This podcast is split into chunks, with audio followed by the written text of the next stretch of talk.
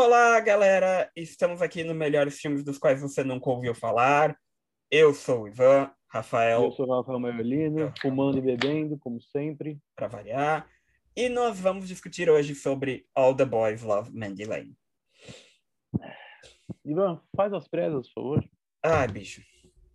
Tá bom, eu faço, vai. Não, não, eu faço, eu faço, eu faço, eu faço. É porque o, o ai bicho foi mais de tipo, cara. É engraçado porque, assim, os próximos três episódios vão ser sobre filmes slasher. Uhum. E quando eu comecei a pensar em, tipo, na ideia de fazer esse bloco de filmes, um dos primeiros que me veio à cabeça foi esse filme. Porque eu lembro de ter assistido ele e ter achado ele tão legal e tão da hora, sabe? E aí, agora a gente colocou para assistir, para poder fazer o, o, vídeo e o podcast, eu fiquei tipo, caralho, velho. Caralho. Por quê? Sabe?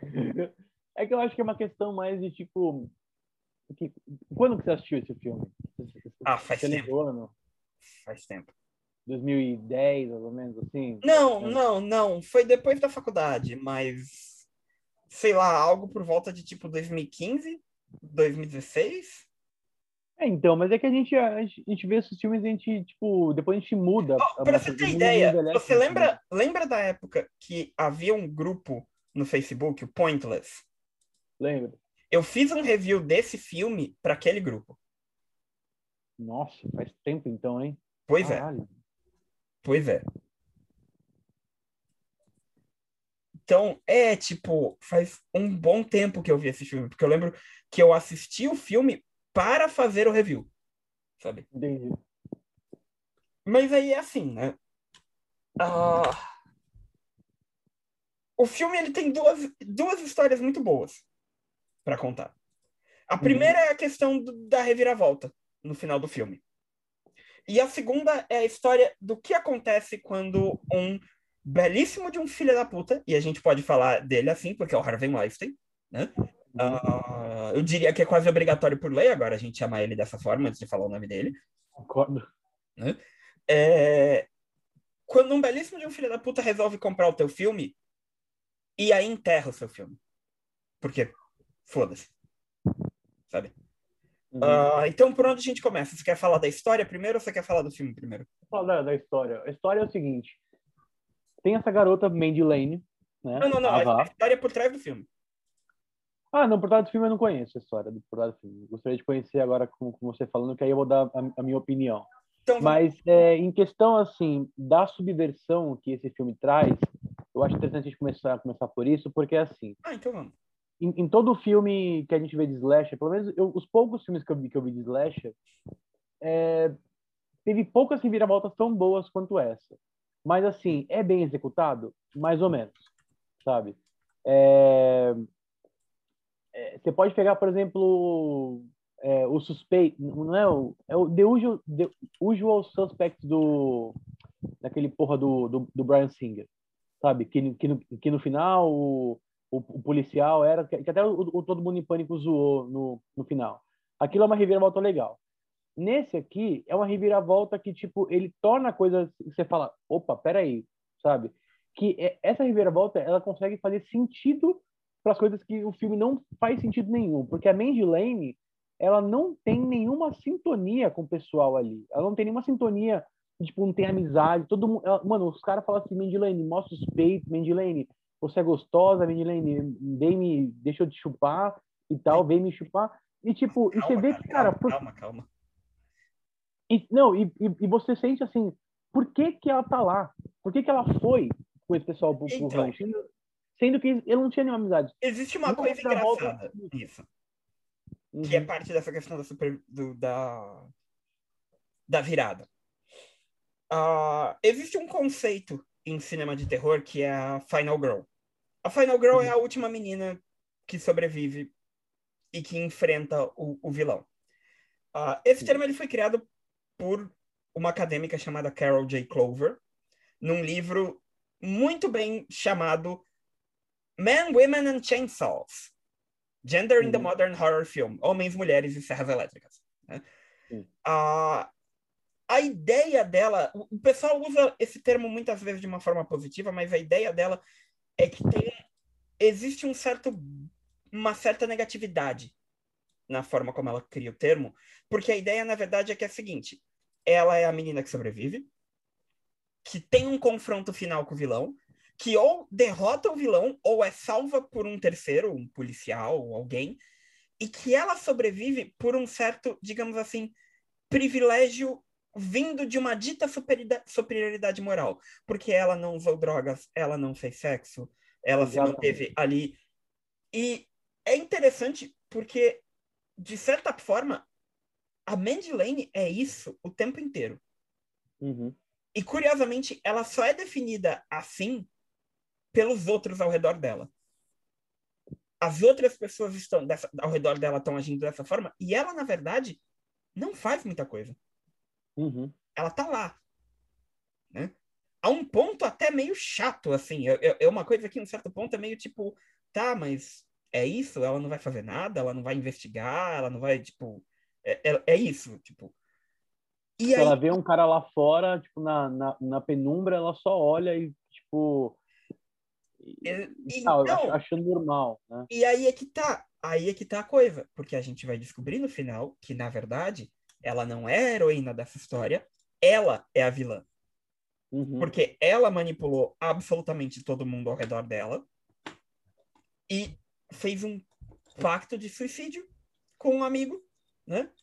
A ideia é que os dois iam se matar, é... mas antes disso eles iam matar todo mundo ao redor, né? Todas uhum. as outras pessoas que foram nesse rolê com ela. E, e isso é o um ponto engraçado de tipo quando chega no final que ela esfaqueia outra menina e que isso é revelado, né? Por um segundo você fica tipo, caraca, isso é a ideia do final de que tipo, puta, os dois vão, ou os dois vão se matar, ou os dois vão embora juntos, né? Uhum. E aí a coisa vira, porque aí de repente é o seguinte, a... até então, tudo isso que tá acontecendo é uma decisão conjunta do cara, do amigo dela e dela. Uhum. E aí, de repente, o menino para e tipo, não, não, a gente vai fazer isso. Eu estou falando que a gente vai fazer isso. É a minha decisão. E aí ela para, não, não, não. Eu não concordo. E aí o jogo vira. Uhum. Né? Por que, que, o, por que, que o, Gar o Garrett sobrevive no final? Bem, primeiro porque ele foi o único que não passou o filme inteiro babando na Mandy Lane. Né? Sim. Mas, então ele merece sobreviver por uma lógica. Né? Então, na lógica dela, ele merece sobreviver. Uhum. Porque ele é o único que não estava obcecado pela ideia dela.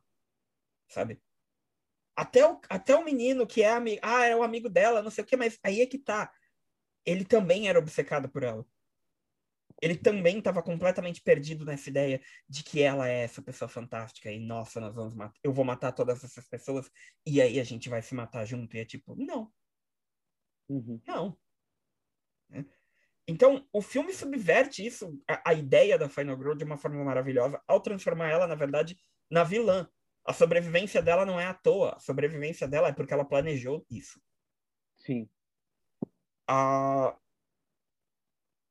é que é aquela coisa, né? Tipo, existem raros filmes que fazem essa subversão, de alguma maneira. Né? Uhum. Ou, na verdade, de dizer que a pessoa que a gente acha que é a Final Girl não é, ou então de que, olha, na verdade, mas e se ela for a vilã? E se ela estiver envolvida? Ou e se ninguém sobreviver? Né? Uhum. Só que aí é que tá. A coisa desse filme foi justamente isso. Eu acho que, na verdade, é a primeira vez que a gente vê ela sendo usada como uma vilã com literalmente com a ideia de tipo, não, não, ela é a responsável por isso, sabe? Uhum. Não, então, foi justamente isso que, que, eu, que, eu, que eu fiquei surpreso, né? Tipo, você consegue ver em filme de Leste aqui, é o que você falou. A pessoa não faz droga, a pessoa não, não faz sexo, é, um monte de coisa. Então, por isso que ela merece sobreviver just, e, sabe, isso é, já, já, já virou clichê. Sim. E nisso aí eu fiquei surpreso porque, tipo, é, hora que ela salva o Garrett, é, fica uma, uma, uma passa uma, uma, uma mensagem que tipo ela foi a vítima e ela sobreviveu porque o Gary estava desacordado. A hora que ela acorda ele, tipo, ela é a vítima é, e ela venceu todo mundo, sendo que, tipo, é, isso é, é, é, é, um pouco torto numa, numa, numa ótica que você pensa, tipo, tá ok, para ele, ela é a vítima, mas é que também os outros não, não restaram para contar a história. Então, essa mas, é a coisa. Tipo... Não sobrou ninguém que pudesse dizer que ela é a vilã para falar que ela é a vilã. Uhum. Né? O próprio menino fala que, tipo, dentro do diário lá que ele escreveu, uh, tudo é indicado como obra dele. Uhum. Ele não colocou que ela tá junto. Sim porque a ideia é justamente, tipo, ah, porque aí vão ter outro, é porque, tipo, ah, eu vou deixar o diário pra, pra tipo, a polícia ler, pra, tipo, alguém que queira copiar o que a gente fez aqui e também repetir. Mas aí é que tá, ele assumiu toda a culpa para ele. Uhum. E, e, isso é o ponto. O que que acontece no começo? Ele, ele convence... Ele não, não, ele convence cara esse cara a pular do telhado, completamente bêbado, para impressionar a Mandy Lane. E no uhum. final ele tá fazendo a mesma coisa. Ele ainda Sim. tá naquele telhado, dando um salto, tentando impressionar ela também. Uhum. Todo mundo passa o filme inteiro tentando impressionar ela de uma maneira ou de outra. O Garrett é o único cara que, tipo, não dá a mínima. Sim. Não, e, e, por essa ótica, por essa, por essa é, perspectiva, o filme ele é muito interessante porque ele tem um, uma construção, parece que é um filme que ele, quer dizer, ele se identifica, né? Ele se con concretiza como um filme que ele foi muito bem pensado nessa nessa Sim. nessa profundidade. Mas ao mesmo tempo, eu acho que assim, ele é um filme lento em algumas partes. É, em questão de filme, assim, por mais que ele tenha uma hora e 26 minutos de, de, de filme, mas ele consegue ser lento ainda. Ele consegue ser, Sim. tipo, cara, você não pode criar outras é, saídas, quer dizer, é, é outras é, é, é, ramos de histórias que vão envolvendo mais o espectador, porque fica só uma questão dele jogando o verdade desafio, e aí depois vão beber, e depois eles vão pro lago, e tipo, aí começa um, um, mata uma pessoa, mata outra, então tipo, você fala, tá, é, Aí, aí no meio do filme você descobre que, tipo, o amigo dela é o que tava matando, aí você, aí você começa a perceber que, tipo, nossa, então o cara sofria bullying e aí ele tá matando os outros. Tem, tem essa, essa, essa, essa criação, né? Porque é muito... O cara que sofre bullying, ele realmente é o cara que, que, que vai matar. É, ele, é... ele, vai nesse, nessa ideia de que, tipo, ah, ele tá sofrendo, o menino tá sofrendo bullying e o caramba, e por consequência ele é, tipo, é, é, é, é, ele quem tá matando todo mundo, é a vingança dele. E aí, no fim das contas, tipo, não, ele também tá sendo usado, de certa forma, uhum. né? Agora, uma coisa que eu, que eu, que eu, que eu fico pensando. A Mandy foi correr uma hora e ela achou um rastro de sangue. Da onde que é aquele rastro? Tem a no começo? É. Então, tem uma tem um subplot que passa meio por cima de como tipo as vacas do sítio ficaram. Tinha, tem alguma treta que o Garrett teve que matar as, os animais, o gado todo do sítio. Sabe? Nossa, tipo. Não, então. Muito, né? Não, então, porque que... existe. um... o gancho da, da gente entrar. Ó, oh, fez na, na parte... Tá. Uh, mas é, tem uma certa conexão do seguinte, de tipo, a forma como o Garrett teve que abater todos esse, todo o gado, né? É, é, um, é digamos assim, é, é na mesma linha de tipo como o outro cara foi abater todos os adolescentes ali, sabe? Sim. O, o filme joga isso para tentar criar uma certa interconexão entre as duas coisas. Cara, essa, isso é a coisa que me irrita. O filme é muito bem pensado. Quando você pega para ler o que o diretor, o que o diretor já falou, as coisas que já foram pensadas em cima do filme, você percebe que tipo, porra, isso foi muito bem pensado, isso foi muito bem planejado, isso é muito legal. Só que puta que pariu, como ele é chato de vez em quando. Meu Deus. A, a como gente, ele bate a, num ponto e ele começa a ficar chato. Eu acho que esse é o gancho de a gente entrar na história por trás do filme. E aí você Sim. poderia Fala aí. Então, Uh, o diretor foi o Jonathan Levine. Ele dirigiu mais algumas coisas. Uh, curiosamente, ele dirigiu o, o que aqui ficou com o péssimo título de Meu Namorado é um Zumbi, o Warm Bodies, Que é um filme muito bom, diga-se de passagem. Ah, tá. Ah, mas a coisa dele é que ele estava saindo da faculdade na época, sabe? Uhum. É, ele tinha tido, o roteirista tinha tido meio que essa ideia, eles se juntaram com o diretor e a coisa foi justamente tipo.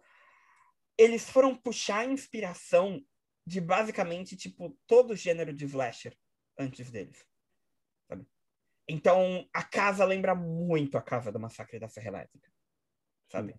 Ah, o, o, os shots lembram Sexta-feira 13, lembram Massacre da Serra Elétrica, sabe? É, porque, basicamente, esses caras, ao mesmo tempo em que eles tinham essa ideia nova e original e interessante, eles também queriam puxar toda essa tradição, né? Puxar toda essa questão de, tipo, de lembrar de lembrar desses outros filmes e dessas outras coisas, sabe? Uhum. E talvez criar algo próximo, só que novo. Ah, e aí tá. Eles conseguiram a grana para fazer o filme. Eles fizeram. Ah, eles gravaram isso em 2006 no Texas, né? Com um orçamento de 750 mil dólares. Ou seja, nada. É. Basicamente, nada. Né? Ah, eles estrearam o filme é, no Festival Internacional de Toronto em 2006, e aí foram indo para outros festivais, e depois da estreia em 2000, no Festival de Toronto, uh, começou uma briga para ver quem conseguia comprar o filme. E o Harvey Weinstein comprou.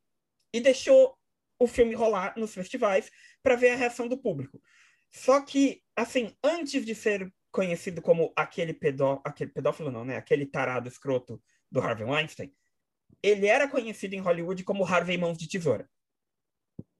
Pela mania dele de, tipo, ele produzia o filme, dava grana pro filme, deixava o filme enrolar, e aí depois pegava o filme e picotava o filme completamente para fazer com o filme, do filme aquilo que ele queria.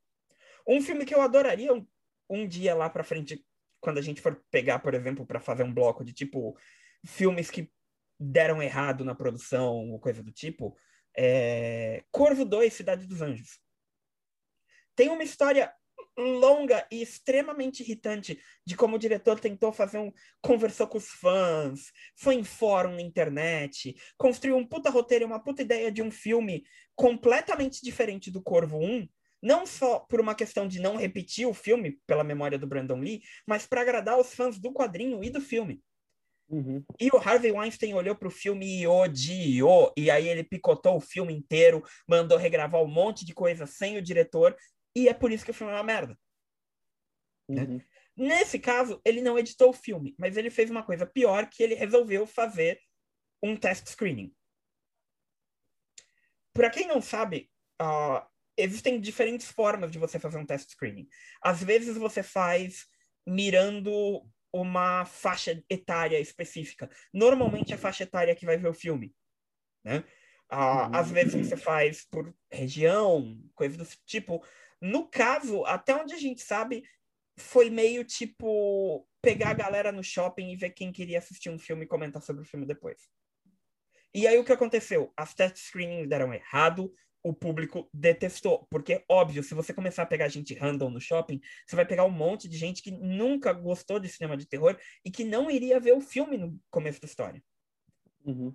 E aí, assim, então, você tem um público enorme que adora cinema de terror, que gostou do filme, e aí tem, tipo, esse monte de gente que você pegou random no shopping e que detestaram o filme. Quem você deveria ouvir? Tempo! uh, obviamente, ele ouviu o povo do shopping e resolveu que, tipo, não, puta, se a gente lançar o filme, a gente vai perder dinheiro. Então ele simplesmente sentou em cima do filme.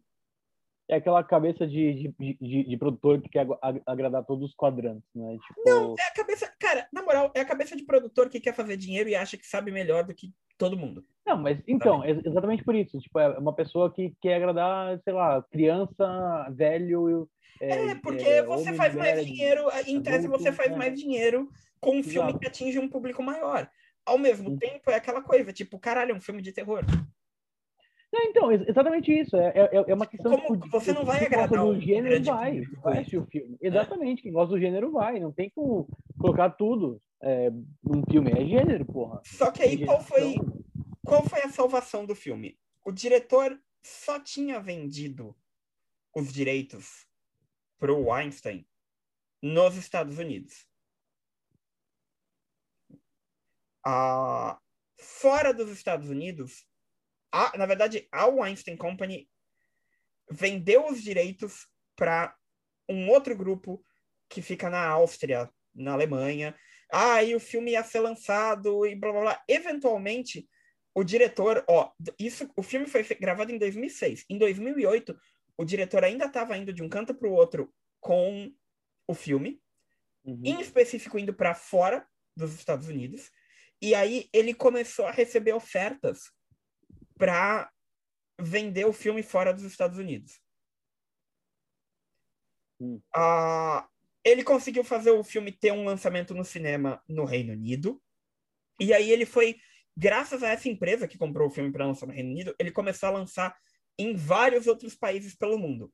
Na Comic Con de 2010, o diretor e a atriz foram para uma sessão do filme e falaram que, nossa, se pá, a gente vai conseguir finalmente lançar o filme no cinema nos Estados Unidos. Em 2013, a Weinstein Company readquiriu os direitos do filme e aí lançou ele on demand, né, pela internet nos Estados Unidos. E no final de 2013, aí eles lançaram o filme no cinema nos Estados Unidos. Nossa, o filme não lucrou nada por conta disso. Imagina, né? Ele mal, ele se pagou, ele lucrou tipo quase 2 milhões, sabe? Mas é Uhum. tipo, por causa dessa palhaçada, o filme não lucrou nada, nada. Porque o cara decidiu, por causa de uma audiência de, ran- de pessoas random, que tipo, foda-se, sabe? Uhum. É, que não valia a pena lançar o filme. E isso joga uma questão que é assim, então, esse não é o primeiro filme que acontece isso e não é o último. É questionável quantos filmes estão sentados debaixo da bunda gorda de algum produtor de Hollywood, simplesmente porque ele não, porque ele comprou o filme e não fez nada e não lançou o filme. Ou porque ele comprou o filme e parou, tipo, ah, puta, né, depois, não, pô. um- uma coisa, eu converso muito com uma amiga minha, Carol, ela lê muito. Ela tem lido muito livro em audiobook, mas em específico, a, ela pega de vez em quando o YA, né? Young Adults, para ler. E é engraçado como, tipo, até os livros que você lê, você para, tipo, caralho, que ideia mais, mais zoada, mais nada a ver. Tipo, a gente já viu isso em todo lugar, não tem nada de original disso aqui. Ah, mas o- os direitos de adaptação do livro para o cinema e para a TV já foram comprados por, tipo, 10 milhões pelo estúdio tal. Porque existe uma questão de, tipo, eu não posso deixar outra pessoa comprar isso aqui e fazer dinheiro com isso.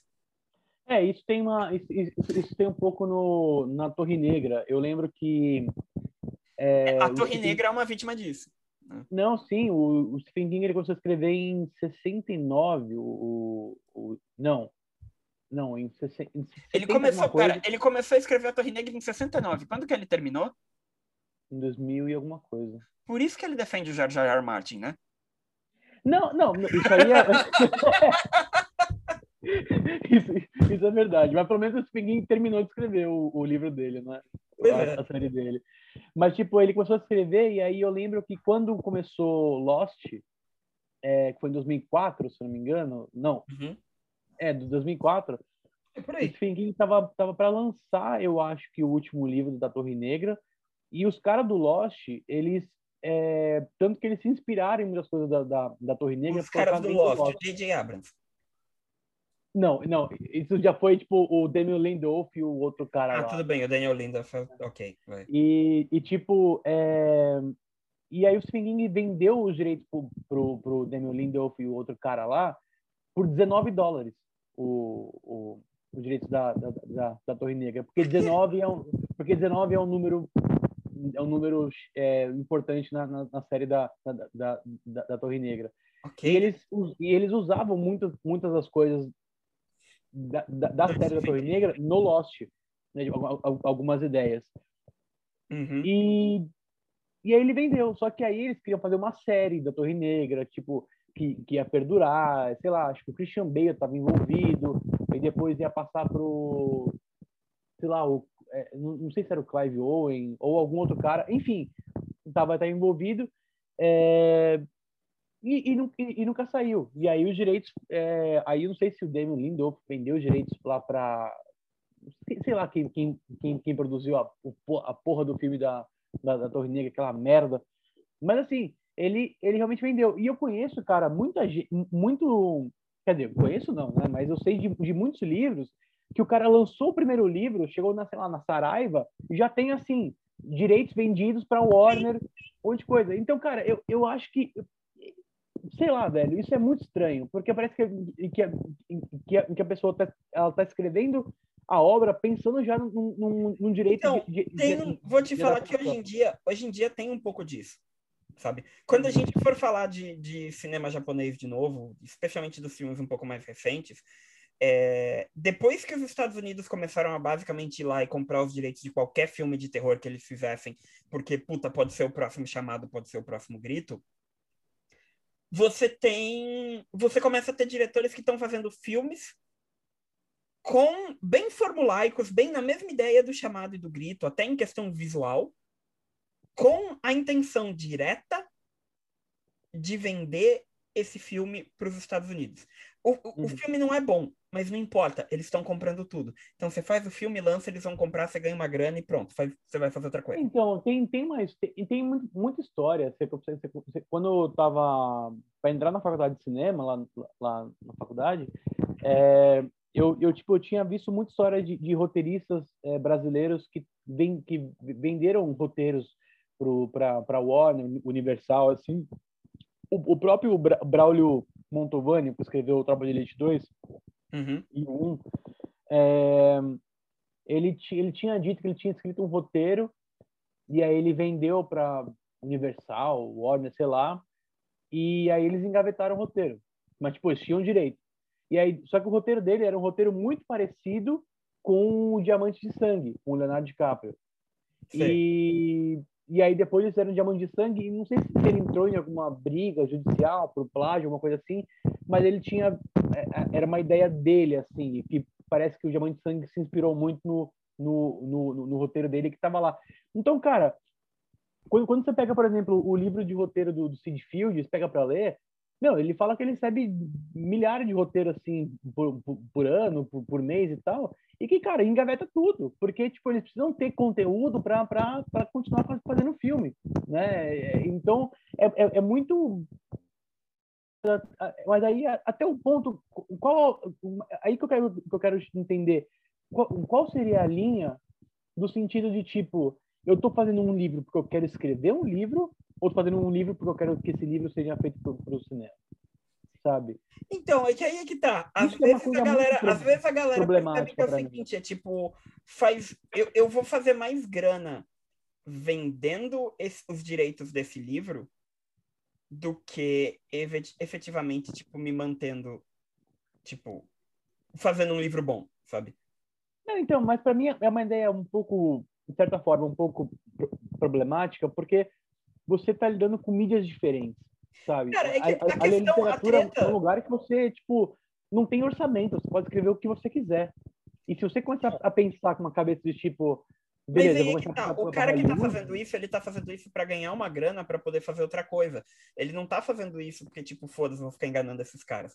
O tenso, é, na minha opinião, o tenso é justamente, tipo, estúdios de Hollywood que basicamente começam a fazer uma, uma bidding war em cima de um negócio, acabam comprando por, tipo, 30, 40 milhões uma história que nunca vai ser adaptada sabe? Porque não tem interesse, o livro não vende tanto, o cara acaba não fazendo, as, a pessoa acaba não fazendo continuação.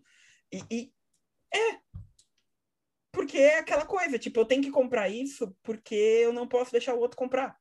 Isso acontece uhum. muito em festival. Eu tenho que comprar esse filme porque eu não posso deixar o outro comprar. Aí você vai e faz, tipo, test screening com um, um filme de terror para um público maior de 60 anos de idade e para, puta, não vou lançar porque os caras detestaram. Sabe? Tipo, Tem até uma história, né? Com, o próprio diretor do. o próprio diretor daquele filme coreano que ganhou o Oscar, esqueci o nome. O Bong Joon-ho. É, ele tinha, ele tinha feito o filme O Expresso do Amanhã. Perfura, é, o Perfura Neve. O Harvey Weinstein, sabe? Que ele tinha, tipo, ele tem uma cena que homenageava, homenageava o pai dele e tal, e o Harvey Weinstein falou assim, não, isso aqui não faz sentido, tira. Não, essa cena, não, não, a cena é o negócio da cena do peixe. É. Eu adoro essa história. Me deixa contar essa história, eu adoro essa história. Claro, por favor, conta aí. O, é uma cena no qual o guarda pega uma faca e abre o peixe tipo, abre a barriga do peixe na frente das pessoas mais pobres do trem, numa ideia de tipo, vocês são os próximos, sabe? Uhum. E a questão é que o Bong Joon-ho estava sentado com o Harvey Weinstein vendo o filme, e ele já estava ficando de saco cheio por causa dos cortes, da quantidade de cortes e da encheção de saco do Harvey Weinstein, de tipo, ah, isso aqui tá muito parado, não tem nada acontecendo, corta. Ah, isso aqui não faz sentido, corta. Co não, coisas, e, e, isso é real, coisas que às vezes é assim, tipo, isso aqui não faz sentido porque isso aqui vai ser explicado lá na frente. Mas que na cabeça dele é tipo, não, não, o público não tem paciência, tem que tirar. Cara, exatamente isso que é o que, que é o cerne da, da questão do no, norte-americano, não entender a narrativa de, de outros pa de Eu países não entendo, é o motivo pelo qual existe tal coisa como a escola Cinema Sims de crítica cinematográfica. Exatamente. Eu não sei o que está acontecendo. Eu não vi o filme inteiro. Eu não me importo se isso vai ser explicado lá na frente. Eu não estou entendendo o filme agora e, portanto, ele é uma bosta. Sim. Uh, mas aí o que, mas que continua a história. Continua o Bong Joon-ho tava puto já com isso. Parasita, aí... lembra o nome? Parasita, o filme. Parasita. E aí ele parou, olh... parou, olhou pro Harvey Weinstein, tipo, não, você não pode tirar essa cena do filme. Não, como assim eu não posso tirar? Claro que eu posso tirar. Não, não. Você não pode tirar essa cena do filme porque ela homenagem, uma homenagem ao meu pai. Meu pai era pescador e eu lembro da, das vezes que ele trazia o peixe e abria o peixe, destrinchava o peixe junto comigo, e eu coloquei essa cena como uma homenagem a ele. Você não pode tirar essa cena do filme. Aí o tom mudou. O Harvey assim, pô, não, por que você não me falou? Poxa, isso é uma coisa importante, família é uma coisa importante, né? Não, tudo bem, não, então deixa a cena, não sei o quê. E aí o cara que estava entrevistando o Bong, porque isso, o Bong Joon-ho contou essa história numa entrevista, né? E aí o cara que estava entrevistando o Bong Joon-ho virou, mas espera, seu pai era um pescador? Meu pai nunca pescou um peixe na vida, imagina, eu inventei a história inteira na hora, porque eu queria manter a cena.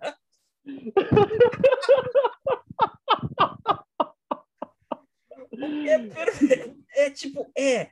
É exatamente isso. Sabe? Uhum.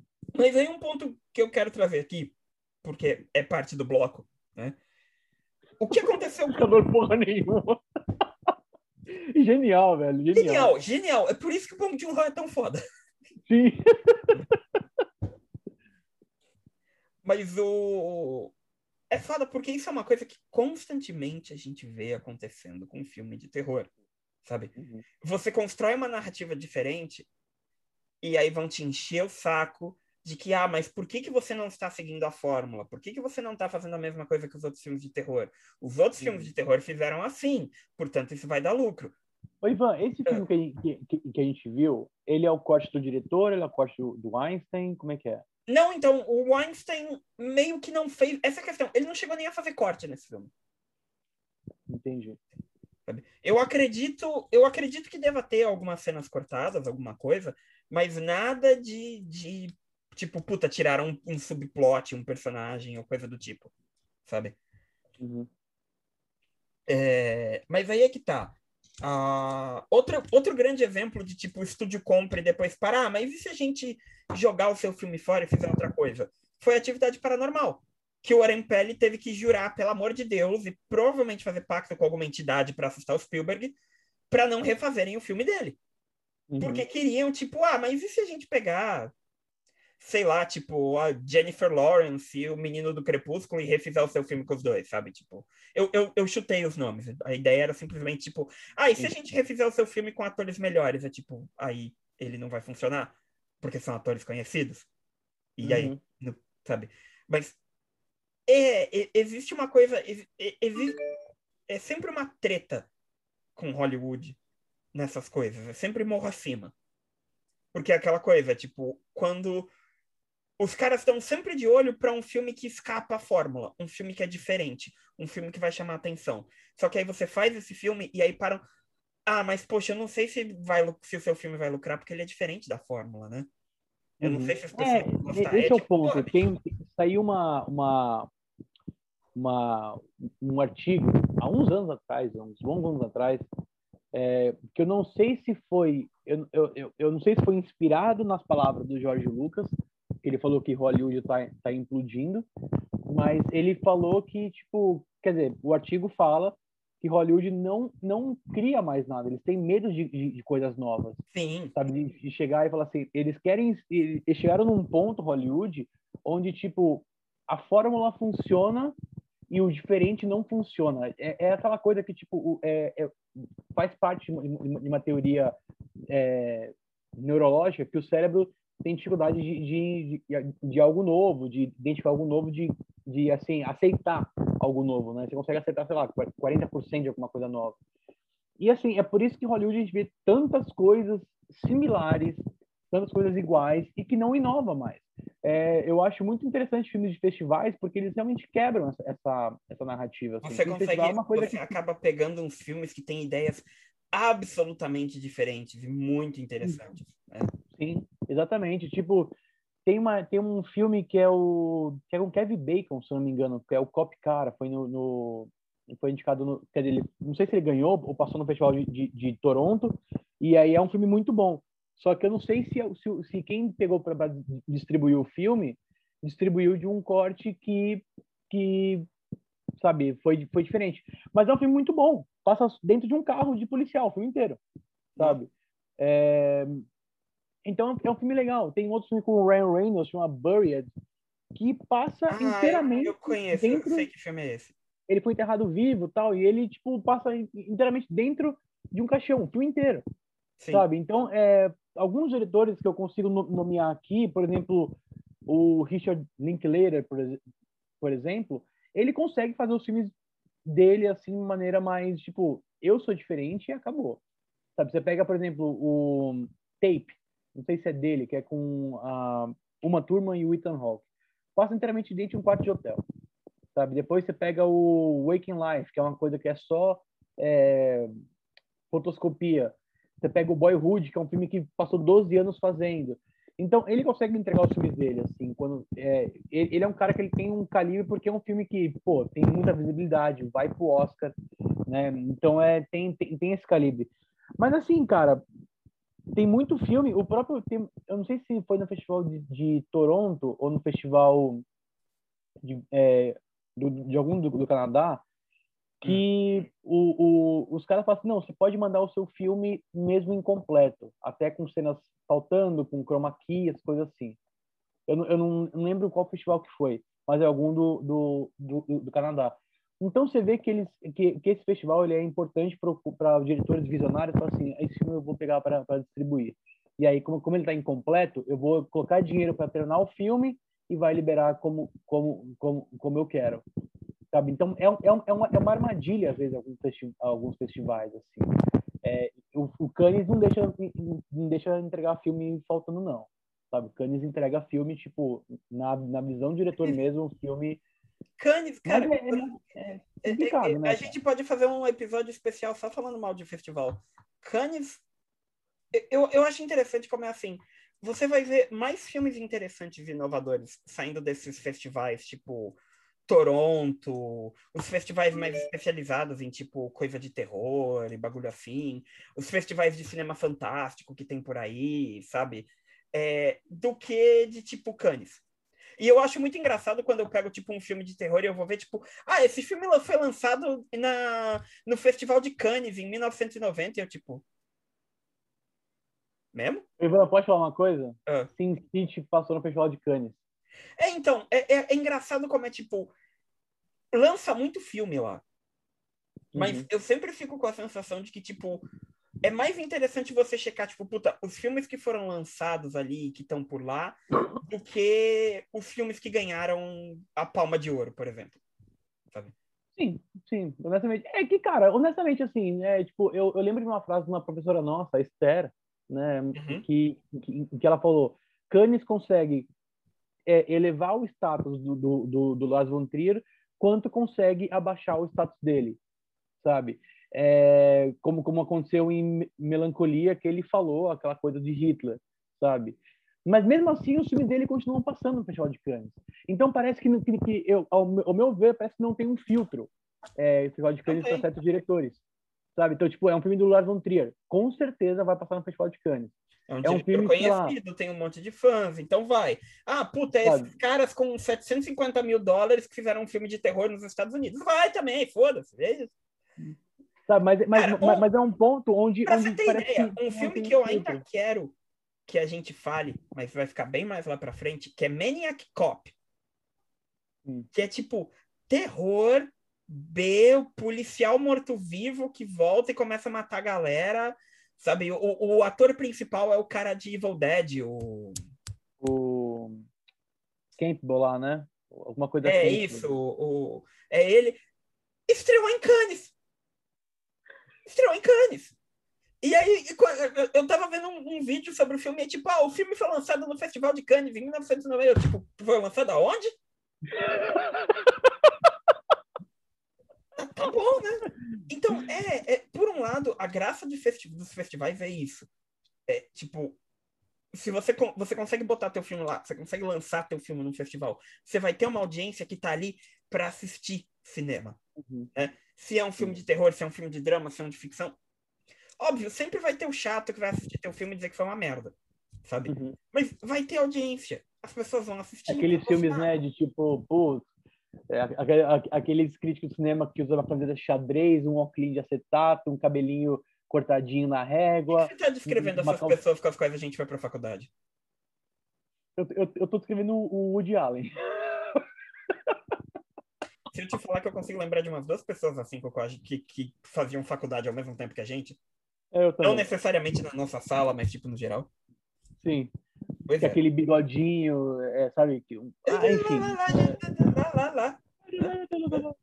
mas, mas, mas, enfim. É, é, é, é, mais uma questão de tipo. É, eu acho que festival é um espaço muito interessante. Que a gente pode entrar em fazer um bloco só de festival, mas eu acho interessante pontuar aqui como muitos filmes eles conseguiram notoriedade através de festival. Se eu não me engano, o Mama do, do que o próprio Del Toro comprou, que era um curta-metragem de três minutos. Eu não sei se ele, se ele viu em festival ou se ele viu no, no, no YouTube esse, esse, esse Mama. Mas é... O filme é horrível, mas Lights Out era um curta de YouTube até ser comprado. Né? Exatamente. Sabe? O filme então... é horrível, mas é decepcionante. Enfim. É. Mas, mas assim, é, cara, é, tem, eu, eu, eu tenho é que, cara, é, é, um papo muito foda, porque quando você fala de estúdio, cara, tem tantas histórias, você pode falar de estúdio fudeu o filme. É, é que, o, o, cara, o, o, próprio, o, o, próprio Blade Runner tem cinco versões diferentes. Não, não, não, mas aí é porque o Ridley Scott não consegue se decidir mais. Em um certo ponto, em um certo ponto você já tem que admitir que é tipo bicho, já deu.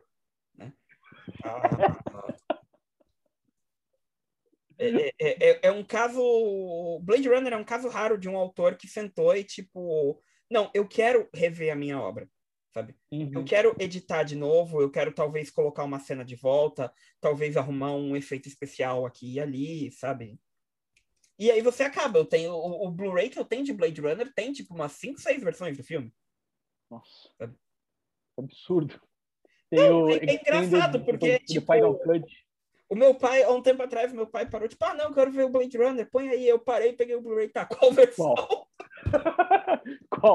Qual versão? Blade Runner. Qual versão? Você quer ver o que você qual assistiu versão? no cinema lá atrás? Você quer ver a versão, a última versão que o diretor fez? O você próprio quer ver o work print? Você quer ver a né? versão sem efeito? O, o, o, o próprio Apocalipse Now tem isso, né? Tem duas versões também, tem a versão Redux e tem a versão. Mas de... Apocalipse Now é aquela coisa, né? Tipo, o filme quase matou o cast inteiro. Então. Mas é. Eu acho engraçado. É, isso pode, isso a gente pode falar mais disso em algum ponto que a gente for falar de algum filme enorme, assim, que teve essas tretas, mas você não consegue mais fazer essas coisas hoje em dia, né? Tipo, o quê? Um Apocalipse Now, que outro filme que teve, tipo, essa gravação que você vai gastar milhões de dólares sabe? Tipo, é, é tudo, é pra gravar estúdio, né, pra construir É. set e o caralho, e não sei o quê, e que, tipo, e, e que tudo dá errado e tudo. e- você não consegue fazer isso mais. É, é, então, eu acho que assim, tem alguns diretores que eles conseguem, né? Tem, tipo, eu, eu consigo nomear três. O Nolan, ele consegue um cara que ele tem cacife para chegar e falar, ó, É justo. ele, eu, eu quero um set prático. O, o Tarantino também. O Tarantino é um cara que ele é, Pena que também o Tarantino usa os desejos dele só pra outra coisa, né? ele, ele vai construir um pé gigante depois no próximo filme dele, tá ligado? E o Paul Thomas Anderson também, que é um outro cara também que ele constrói os filmes dele. Demora a fazer os filmes dele, porque ele é, um- ele é um diretor mais independente, O mas cinema- ele O cinema ele perdeu a consegue- graça de hoje em dia, né? Tipo, não tem mais, tipo, porra, vamos construir um, um, um set inteiro no meio do deserto, lá onde testavam bomba atômica pra dar câncer pro, pro cast inteiro do filme, sabe? Tipo, não, foda-se, essa cena de dilúvio a gente vai inundar o estúdio e matar, tipo, cinco extras, tá ligado? Tipo, não, não se faz mais isso no cinema. O cinema não tem mais essa, essa o coisa. Ivan tá, com- tá, tá com um negócio de que ele. Acho que o Ivan ele quer ver um snuff daqui a pouco, tá ligado? Esse o cinema não tem mais esse absoluto desapego à vida, porque foda-se, eu tenho dinheiro, né? Não tem, tem uma história de um cara que um helicóptero caiu num lago, ele Ah, é cara. o, é o Além da Imaginação. Ah, é. É o Além da Imaginação. Que tudo, tem tanta coisa errada naquela cena. Tem tanta coisa errada naquela situação, cara. É uma daquelas coisas que não é nem tipo. Não é nem engraçado, assim, de tipo parar, tipo, trágico, mas engraçado. Não, é tipo. É, é- é muito aquela coisa de tipo, caralho. O, o, cara, o cara é um diretor bem conceituado. É tipo, porra, bicho, você- devia saber melhor, sabe? Você, você Uhum. devia entender que, tipo, não dava pra fazer isso, sabe? Sim.